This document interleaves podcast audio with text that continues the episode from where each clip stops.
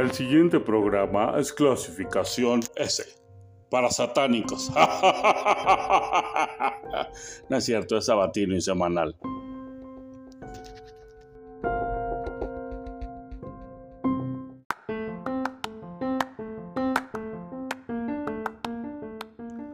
Hello, hello, hello, buenos días, buenas tardes, buenas noches, no importa qué hora nos escuchen. Esto es el tronco común, el juguete del cine. Bueno, como saben, hoy vamos a platicar de Megan y este bueno, antes de comenzar, gracias a Aldo por el apoyo que siempre nos brinda con sus memes y con sus promos. Saludos al CISEN. Y recordarles que tenemos Instagram, Twitter y Facebook. Darles las gracias por haberle dado play, ya sea en Spotify o en Apple Podcasts. Y bueno, comencemos. Hay que... Me causa ilusión hacer esta, esta reseña porque, número uno, si esto es el juguete del cine y Megan es un juguete, pues está padre, ¿no? Está así como, no sé, como que es un homenaje a nosotros mismos.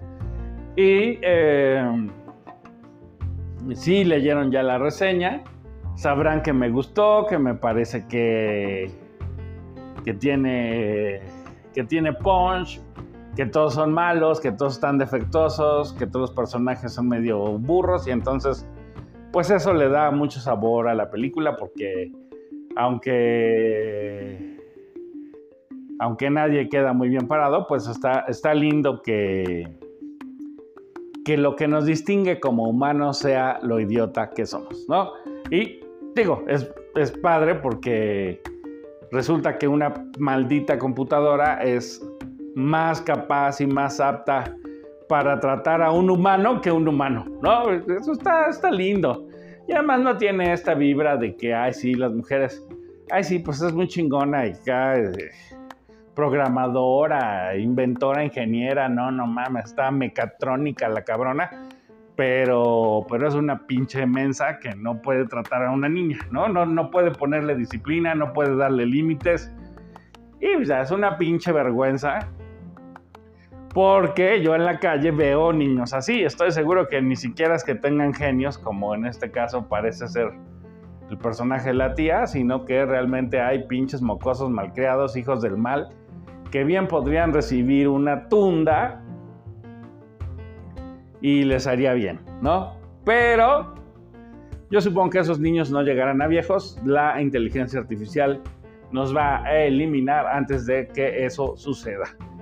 Eh, repasando un poquito la película, hay dos detalles que me parecen relevantes y de los cuales no platiqué en la, en la reseña. Uno, la Alexa, que no se llama Alexa, no me acuerdo cómo le pusieron ahí en la película, pero este bicho al que la gente le dice que le encienda las luces, que le ponga el radio, que le encienda el boiler, que no, así pura babosada, este, como si no pudiéramos hacerlo con nuestras propias manitas, pero que eh, por supuesto que es un es un espía de las compañías, no es un espía corporativo que está escuchando todo lo que decimos, todo lo que hablamos, todo lo que buscamos en Internet y lo está reportando. Y lo está reportando para vendernos cosas. ¿Por qué? Porque el único motivo de nuestra existencia en esta sociedad es comprar y comprar y comprar y comprar y comprar y comprar. Bueno, ganar dinero para poder comprar y comprar, ¿no? Eh, está padre porque incluso esta ingeniera Picudaza dice que en sus Furbis, esos pedorros que inventó antes de Megan, pues había software espía, ¿no? Que, que, recolectaba patrones de conducta y demás.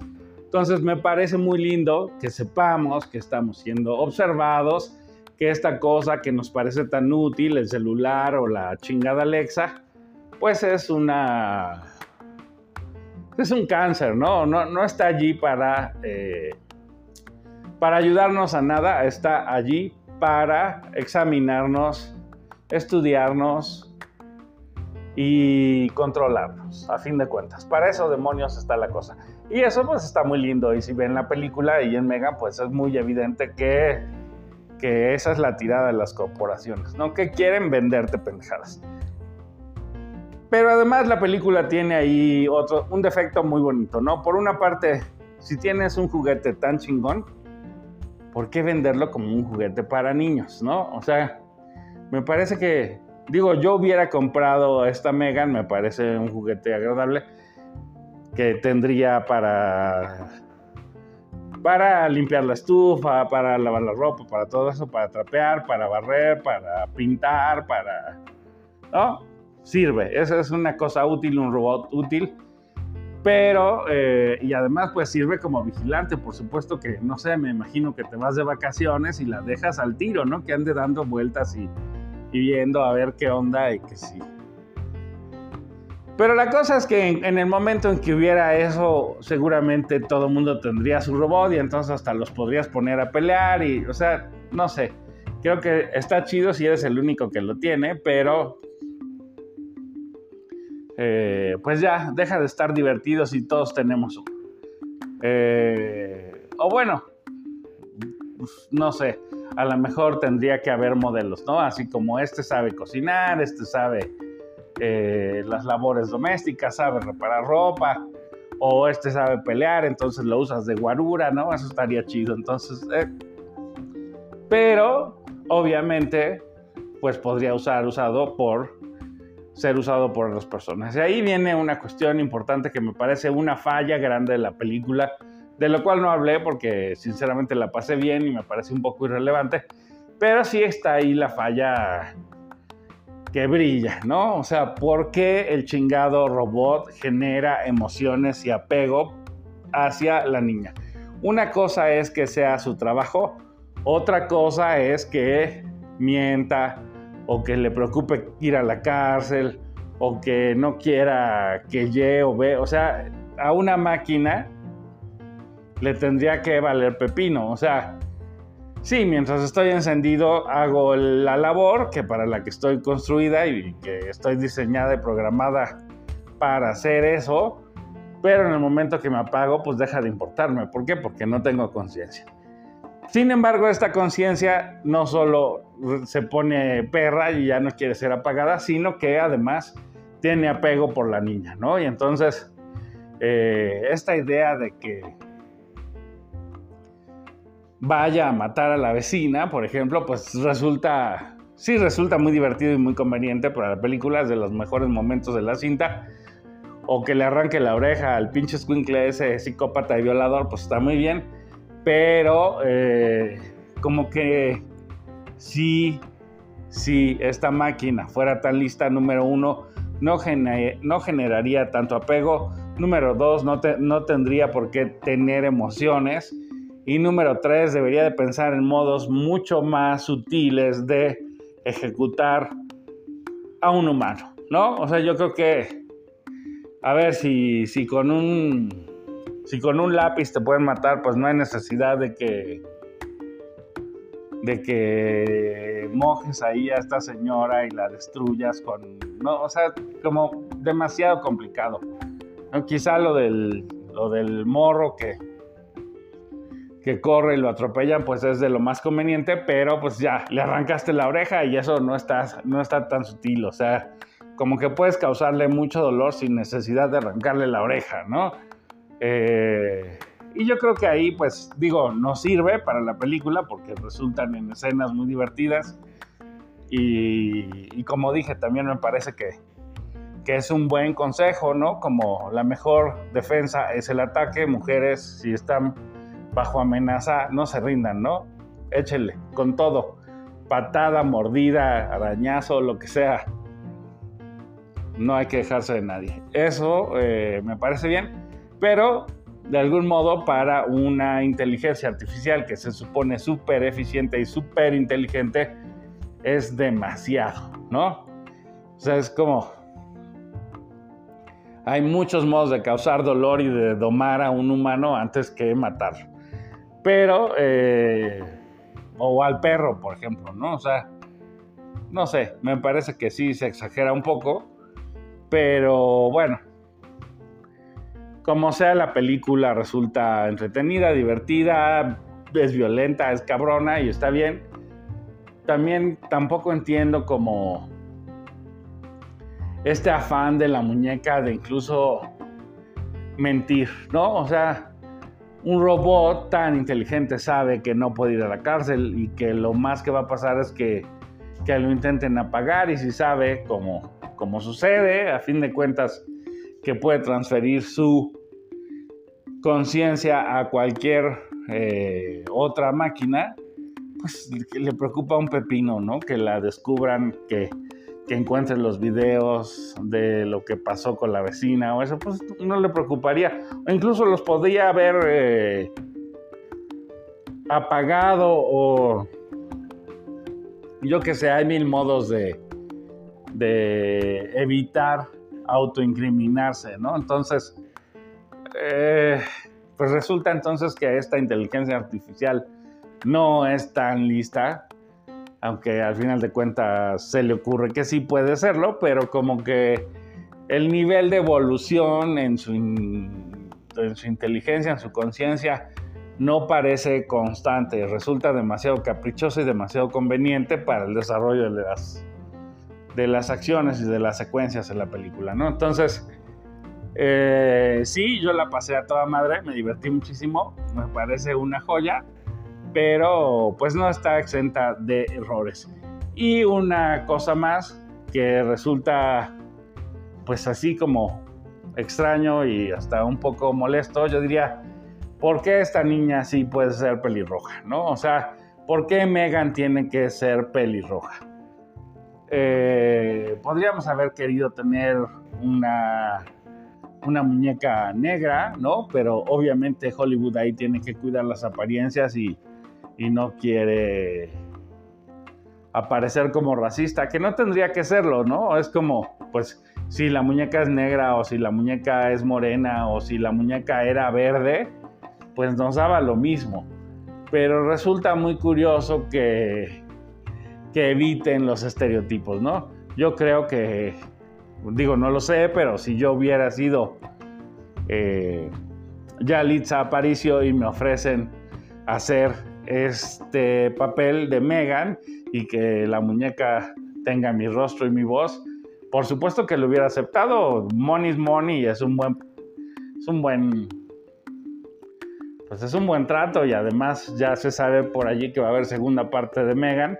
Entonces Yalitza hubiera sacado el premio gordo.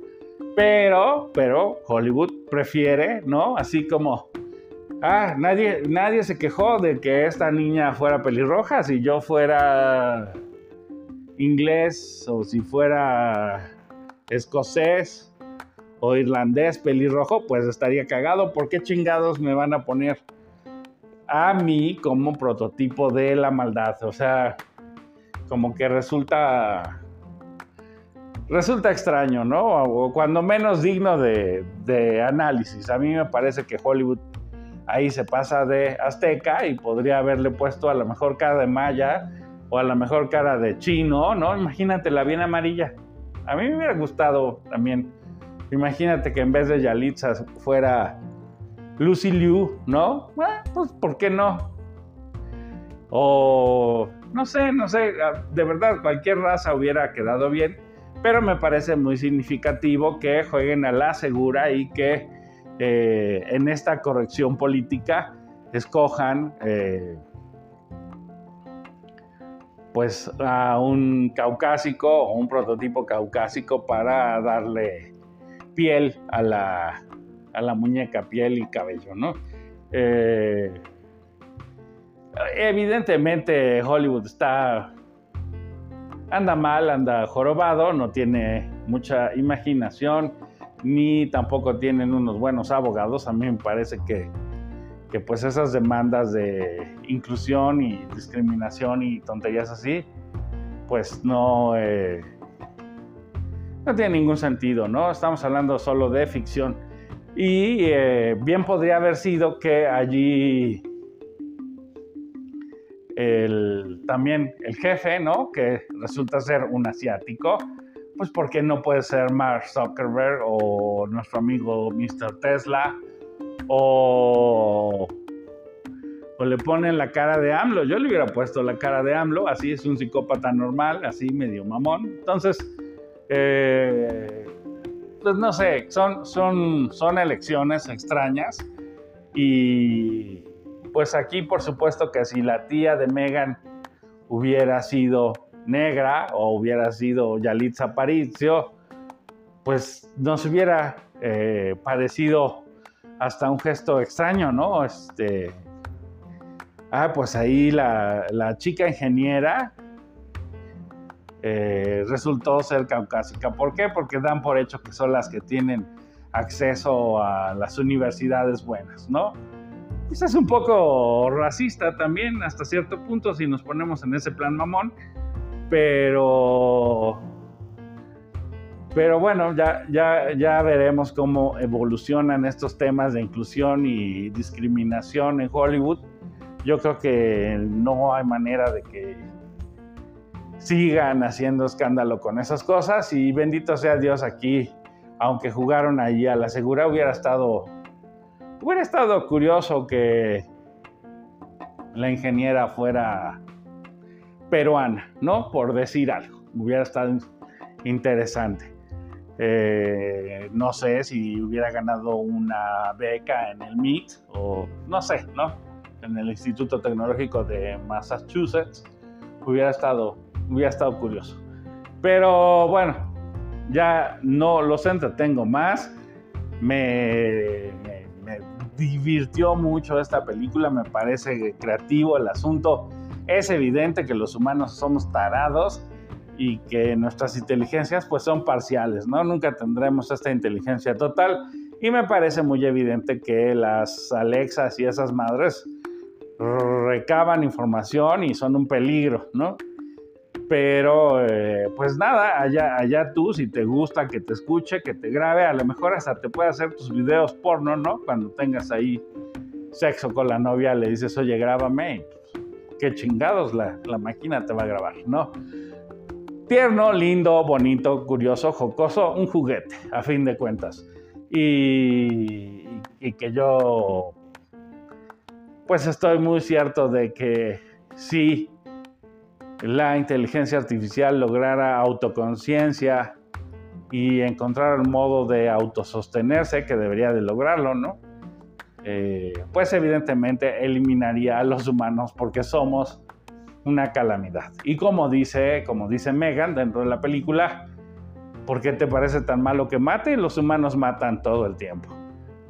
Y lo más curioso de que los humanos maten todo el tiempo es que inventan justificaciones pendejas. En fin, eh, disfrútenla, gócenla, está en HBO. De verdad me parece una joyita. Eh, tiene un montón de detallitos allí para, para analizar, ¿no? Incluso esta relación que tenemos con los animales, ¿no? O sea, la, la, señora sí está preocupada por su perro y sale a buscarlo, pero pues es una pinche vecina jodona. Y. Y ella se preocupa más por su perro que la tía por la sobrina que se supone está a su cargo. Insisto, hay muchas cositas para analizar, me parece divertida, entretenida y gozosa, violenta y linda, ¿no? Además, también hay, cosas ahí como que agarra un coche. ¿Qué coche agarra? ¿Por qué agarra ese coche? ¿Por qué no otro? ¿Por qué? ¿No? Pero un punto muy creativo que me gustó mucho es cómo de pronto en una oficina sacas un cuchillo. ¡Pau! Ahí está la guillotina del papel. ¡Qué lindura! joya, joya de la creatividad. Quien estaba escribiendo ese guion pasó mucho tiempo en oficinas. Tengan excelente fin de semana, sean felices aunque sea por pura rebeldía. Esto fue El Tronco Común, el juguete del cine. Nos escuchamos la próxima semana. Hasta pronto.